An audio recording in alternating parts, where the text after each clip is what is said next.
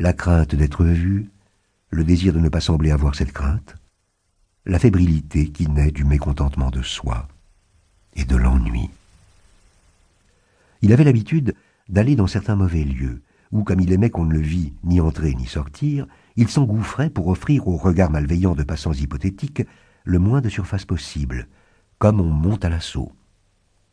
Et cette allure de coup de vent lui était restée. Peut-être aussi schématisait-elle l'intrépidité apparente de quelqu'un qui veut montrer qu'il n'a pas peur et ne veut pas se donner le temps de penser. Pour être complet, il faudrait faire entrer en ligne de compte le désir, plus il vieillissait, de paraître jeune, et même l'impatience de ces hommes toujours ennuyés, toujours blasés, que sont les gens trop intelligents pour la vie relativement oisive qu'ils mènent, et où leurs facultés ne se réalisent pas.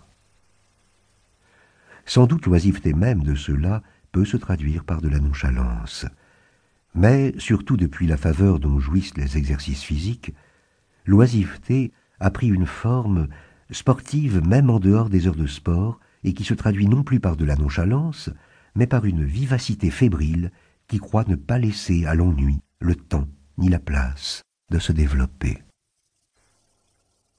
Ma mémoire, la mémoire involontaire elle-même, avait perdu l'amour d'Albertine. Mais il semble qu'il y ait une mémoire involontaire des membres, pas les stériles imitations de l'autre, qui vivent plus longtemps, comme certains animaux ou végétaux inintelligents vivent plus longtemps que l'homme. Les jambes, les bras sont pleins de souvenirs engourdis. Un soir que j'avais quitté Gilberte assez tôt, je m'éveillai au milieu de la nuit dans la chambre de Tansonville, et encore à demi endormi, j'appelai Albertine. Ce n'était pas que j'eusse pensé à elle, ni rêvé d'elle, ni que je la prise pour Gilberte. C'est qu'une réminiscence éclose en mon bras m'avait fait chercher derrière mon dos la sonnette, comme dans ma chambre de Paris. Et ne la trouvant pas, j'avais appelé Albertine, croyant que mon amie défunte était couchée auprès de moi, comme elle faisait souvent le soir, et que nous nous endormions ensemble, comptant au réveil sur le temps qu'il faudrait à Françoise avant d'arriver, pour qu'Albertine pût, sans imprudence, tirer la sonnette que je ne trouvais pas. Devenant, du moins durant cette phase fâcheuse, beaucoup plus sec, il ne faisait presque plus preuve vis-à-vis de ses amis, par exemple vis-à-vis -vis de moi, d'aucune sensibilité. Et en revanche, il avait avec Gilberte des affectations de sensiblerie poussées jusqu'à la comédie, qui déplaisaient. Ce n'est pas qu'en réalité Gilberte lui fût indifférente. Non, Robert l'aimait. Mais il lui mentait tout le temps. Son esprit de duplicité, sinon le fond même de ses mensonges, était perpétuellement découvert, et alors il ne croyait pouvoir s'en tirer qu'en exagérant dans des proportions ridicules la tristesse réelle qu'il avait de peiner Gilberte.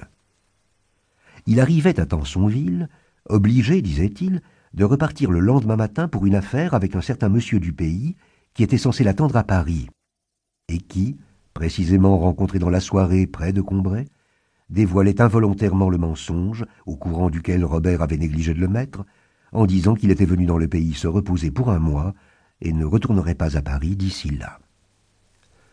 Robert rougissait, voyait le sourire mélancolique et fin de Gilberte, se dépêtrait en l'insultant du gaffeur, rentrait avant sa femme, lui faisait remettre un mot désespéré où il lui disait qu'il avait fait ce mensonge pour ne pas lui faire de peine, pour qu'en le voyant repartir pour une raison qu'il ne pouvait pas lui dire, elle ne crut pas qu'il ne l'aimait pas. Et tout cela, bien qu'il l'écrivît comme un mensonge, était en somme vrai. Puis faisait demander s'il pouvait entrer chez elle, et là, moitié tristesse réelle, moitié énervement de cette vie, moitié simulation chaque jour plus audacieuse, sanglotait, s'inondait d'eau froide, parlait de sa mort prochaine, quelquefois s'abattait sur le parquet comme s'il se fût trouvé mal. Gilberte ne savait pas dans quelle mesure elle devait le croire, le supposait menteur en chaque cas particulier, mais que d'une façon générale elle était aimée, et s'inquiétait de ce pressentiment d'une mort prochaine, pensant qu'il avait peut-être une maladie qu'elle ne savait pas, et n'osait pas, à cause de cela, le contrarier et lui demander de renoncer.